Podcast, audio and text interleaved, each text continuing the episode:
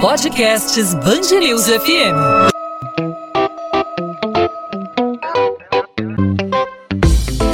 Dois às 20, com Maurício Bastos e Luana Bernardes. Especialistas afirmam que a cepa Darwin H3N2 da influenza é a mais predominante no Rio de Janeiro. No entanto, ainda não há evidência científica de que ela seja mais agressiva. Todo mundo hoje, né, Maurício, conhece alguém que esteja gripado. Sem dúvida, do nosso do ambiente de trabalho, do nosso convívio familiar.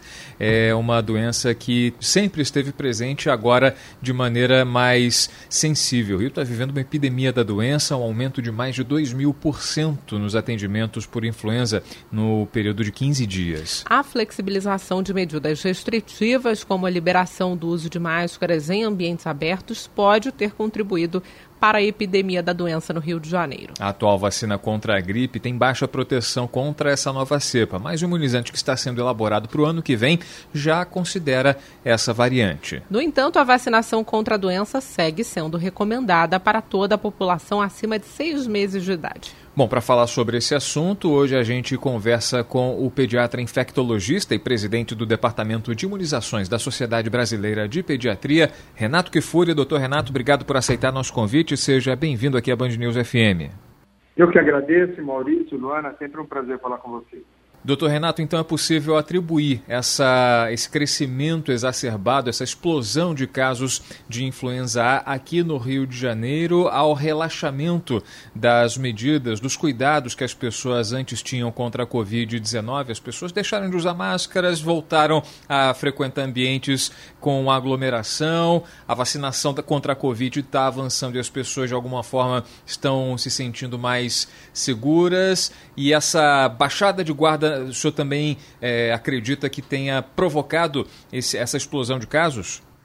Não necessariamente, viu, Maurício? Isso colaborou sem dúvida, mas o que a gente está assistindo agora é uma temporada fora do padrão habitual de circulação da gripe.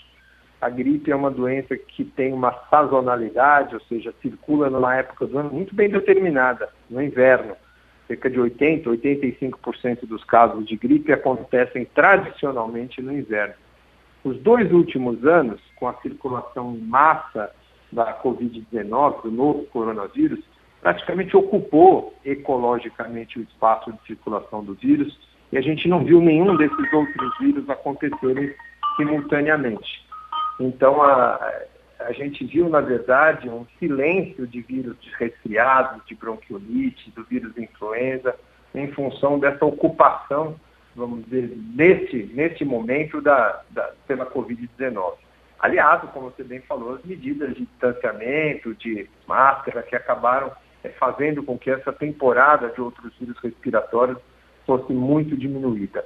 Com o relaxamento né, dessas medidas, com a volta às aulas, e principalmente com a menor transmissão na comunidade do, do coronavírus, é que houve espaço para que é, vamos dizer, essa, que haja uma emergência extemporânea, fora do momento habitual, de outros vírus respiratórios. Então, o que a gente está vivenciando agora no Rio e em outros estados é uma circulação atípica do vírus influenza fora da sua, do seu espaço atual, muito mais em função do acúmulo de casos represados pelo predomínio do coronavírus do que propriamente das medidas relaxadas. Então, nossa, é, é, é óbvio que as medidas protegiam também, mas mais do que a retomada e a convivência das crianças na escola, dos adultos no trabalho, tem um caráter aí da epidemiologia alterada pela própria Covid. Doutor Renato, o que a gente sabe dessa cepa, né, Darwin H3N2, da, da influenza? A gente sabe que a influenza, influenza sofre mutações todos os anos, né, até de uma forma mais acelerada que o coronavírus, mas o que a gente sabe sobre essa nova cepa e sobre a vacinação, porque a Prefeitura do Rio é, determinou que toda a população se imunize contra a gripe aqui na cidade, né, mas a gente vê aí que a vacina tem uma proteção menor contra essa cepa. A recomendação é que, que as pessoas continuem se vacinando, né?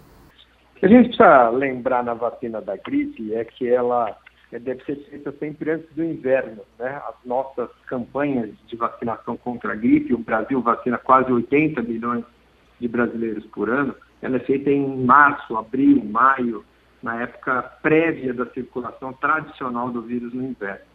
É, então, é, a vacina que a gente disponibiliza para a população é uma vacina chamada trivalente, vem com três tipos de vírus de influenza. Um influenza A H1N1, um influenza A H3N2 e um influenza do tipo B. Como essas três variantes, o H1N1, o H3N2 e o B, mudam anualmente, a cada ano essa vacina vai sendo renovada.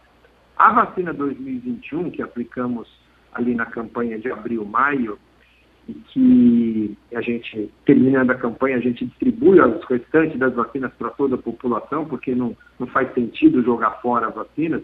Então, nessa época do ano, normalmente não se tem mais vacina, não era para ter nenhuma vacina no estoque, porque a gente já deveria ter aplicado todas. Então, essa vacina é modelo, vamos dizer, versão 2021. E o H3N2 que está na vacina era o H3N2 que circulava é, em 2021 no inverno. A expectativa era chamada H3N2 de Hong Kong. E o que a gente está vendo circular predominantemente agora, o H3N2, é o H3N2 que iria circular o ano que vem, que estaria na vacina 2022. Daí essa expectativa que você bem lembrou, no caso, Luana, de ser uma vacina não adequada exatamente para essa, não, vamos dizer, com esse pareamento com essa cepa que está circulando. Claro que tem uma proteção cruzada, claro que quem não tomou vacina lá atrás deve se vacinar ainda que, ainda que tardiamente, se houver disponibilidade de vacina, mas esse é um momento que a gente perdeu a oportunidade de se vacinar lá atrás, principalmente para os grupos prioritários, e que agora a gente tem que vacinar com as vacinas remanescentes, com as doses remanescentes que tiverem, para que a gente proteja a população. E lembrar, como você bem lembrou no começo, Maurício, que essas medidas não farmacológicas, uso de máscara, distanciamento, funcionam não só para a Covid. Então, hoje a gente tem essa, essa, possibilidade também de evitar a infecção através é, dessas medidas também que funcionam muito bem para a gripe também, tanto quanto para a Covid. Doutor Renato, já que a gente lembrou de, de questões eh, não farmacológicas, né, são questões culturais, né? Você tomar cuidado, você ter precauções para evitar é, cair doente, para não necessitar de tomar remédio e tudo mais. É, o senhor acredita que é uma questão cultural ah, o, fato de, o fato de as pessoas não terem se vacinado, terem se esquecido, também tem por trás aí uma, uma um problema, uma deficiência em relação à, à, divulgação dessas campanhas, a efetividade dessas campanhas de vacinação contra a gripe, porque a gente está percebendo né, que nesse momento do ano as pessoas estão ficando doentes e qual é a providência a ser tomada? Quem está por perto, quem sabe de um parente que está gripado, que está afastado do trabalho, trabalho por causa da gripe, que é, não vai mais para a escola, é correr para o posto de saúde para tomar a vacina. Isso poderia ter sido tomado muito tempo atrás, muito antes. É, é, o senhor acha que a, com essa divulgação massiva da vacina contra a Covid-19 e também essa necessidade, essa urgência é, de, de tomar a vacina da gripe com esses casos mais próximos acontecendo, né? Isso, essa, esse atraso e essa explosão de casos também tem, tem relação com essa, com essa questão cultural? Sem dúvida, o que motiva a busca por vacinas, o que motiva a prevenção é a percepção de risco. É, tradicionalmente aqui no país, quando nós temos temporadas mais importantes do vírus da gripe, as pessoas fazem fila, a campanha vai muito bem, vacinamos em três semanas 80 milhões de doses, a população comparece e todos os grupos que são elegíveis para vacinação da gripe acabam sendo atingidos de uma maneira muito mais fácil. Por outro lado, em anos onde a temporada é muito tímida, onde não se anuncia mortes, onde você não tem informações muito graves da doença naquele ano, é, a busca pela vacina é, é muito pequena. Termina-se o prazo da campanha, prorroga-se essa campanha e não se atinge as coberturas ideais.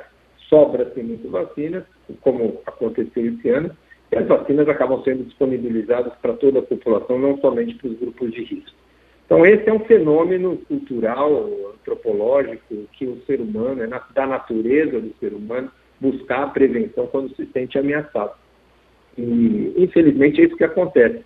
Nos dois últimos anos, com o predomínio da Covid, não tivemos uma busca importante pela vacina da gripe, ela sobrou, ela foi disponibilizada para toda a população e agora, nesse momento, com uma circulação absolutamente extemporânea, fora do seu padrão habitual, a gente está vendo que as pessoas acabaram não sendo imunizadas. A boa notícia que nós temos, Maurício, é que para a gripe, diferente da Covid-19, nós temos um antiviral.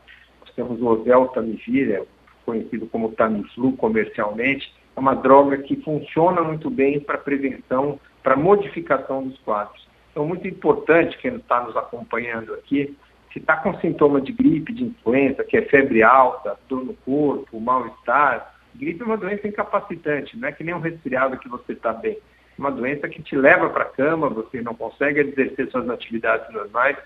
Se você pertence ao grupo de risco, especialmente crianças, idosos, gestantes ou aqueles que têm alguma doença crônica, nós precisamos testar essas pessoas esses indivíduos com esse quadro sintomático logo no começo, e uma vez confirmado que é, se trata de uma influenza, o tratamento precoce previne as complicações.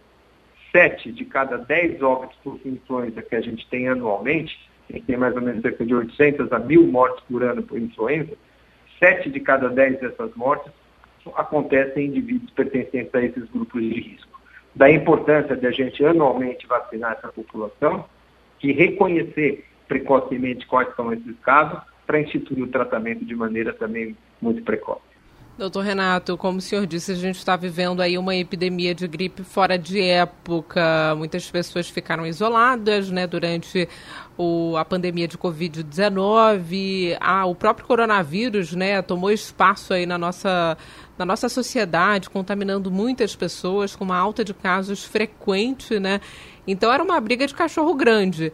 A gente pode dizer que com essa mudança aí no cenário epidemiológico, uma epidemia de gripe praticamente em plano verão carioca, o relógio biológico assim do vírus mudou. Na, no ano que vem as autoridades vão precisar levar isso em consideração para fazer uma nova campanha de vacinação. E como deve ser essa campanha de vacinação se o, o vírus, né, a cepa que estava prevista para estar na vacina do ano que vem, já está na vacina desse ano? Já está, aliás, no vírus desse ano?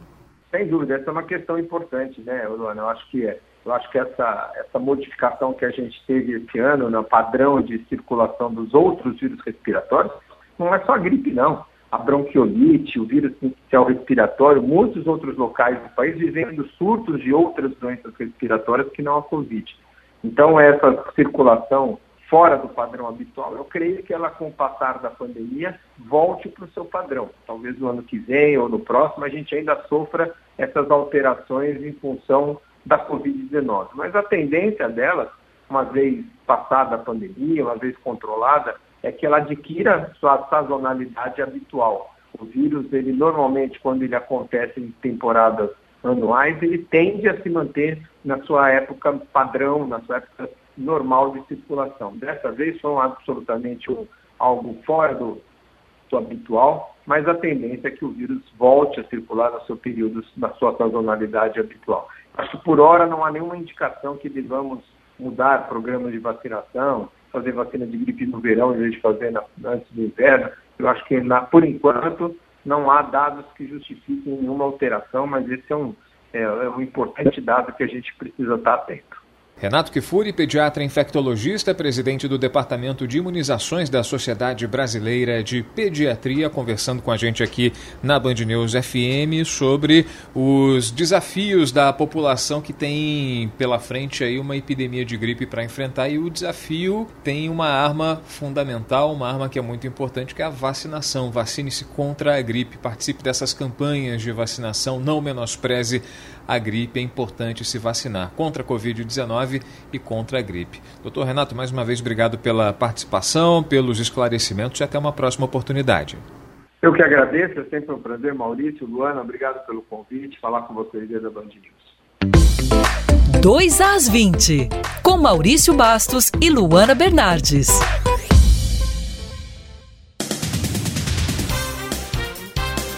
A primeira turma especializada do Tribunal Regional Federal da Segunda Região decidiu por unanimidade determinar a substituição da prisão preventiva do ex-governador Sérgio Cabral por domiciliar. Nos termos do voto da relatora, desembargadora federal Simone Schreiber, ele deverá cumprir também as medidas cautelares de uso de monitoramento eletrônico e proibição de contato com investigados e réus da Operação Lava Jato. Segundo a Justiça Federal, a decisão é apenas para o processo da Operação Eficiência. Na prática, ele continua cumprindo a prisão preventiva preventiva determinada em outros processos. A Fundação Oswaldo Cruz vai poder produzir até 480 milhões de doses da vacina contra a Covid-19 com ingrediente farmacêutico ativo nacional em 2022, segundo o ministro da Saúde, Marcelo Queiroga.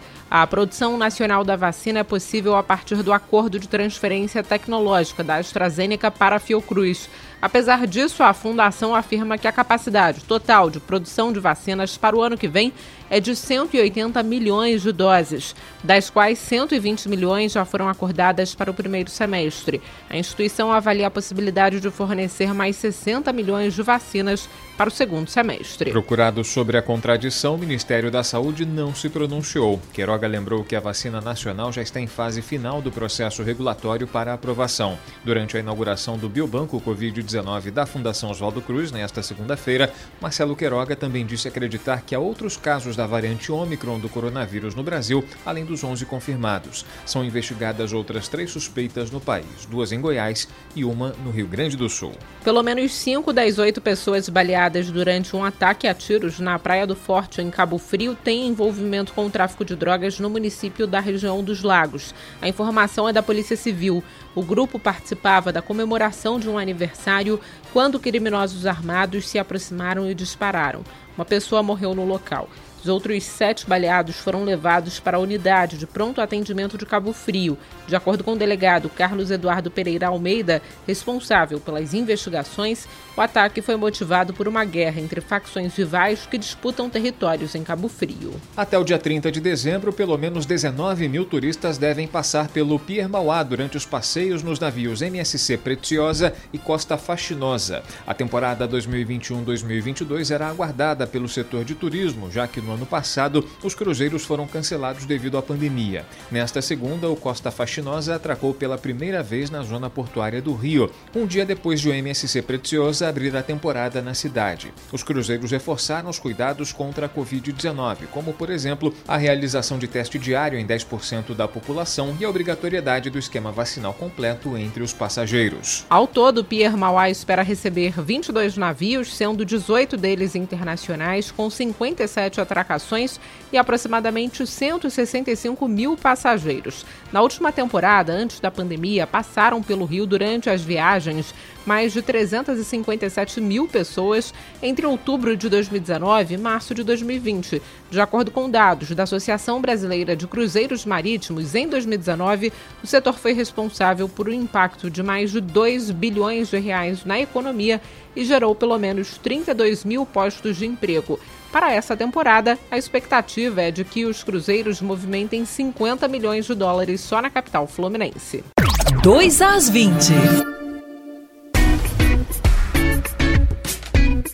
Ponto final no 2 às 20. O 2 às 20 é a Band News FM em formato podcast com os destaques do Rio de Janeiro, os principais assuntos da nossa cidade e do nosso estado, sempre disponível para você de segunda a sexta-feira a partir das 8 da noite nas principais plataformas de streaming de áudio no seu tocador favorito de podcast aí no seu celular ou no nosso site bandnewsfmrio.com com.br A gente está de volta nessa terça-feira com a sua participação, que é fundamental sempre, não apenas ouvindo, mas também sugerindo, debatendo. Participe do nosso podcast, mandando sua mensagem para as nossas redes sociais, falando comigo e com a Luana Bernardes. Comigo você fala mandando sua mensagem pela direct no Instagram. Meu perfil é Maurício Bastos Rádio. Coloca na busca Maurício Bastos Rádio. Como é que os ouvintes falam com você, Luana? Comigo também pelo Instagram, Bernardes Luana, Luana com dois N's, onde eu falo sobre a coluna de literatura e sobre minhas leituras também. A gente volta nessa terça-feira com muito mais para você, contando com a sua participação. Tchau, gente. Tchau, Luana. Tchau, tchau, Maurício. Até lá.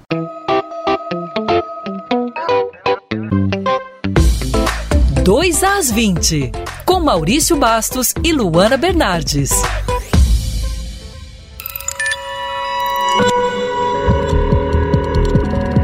Podcasts Band News FM.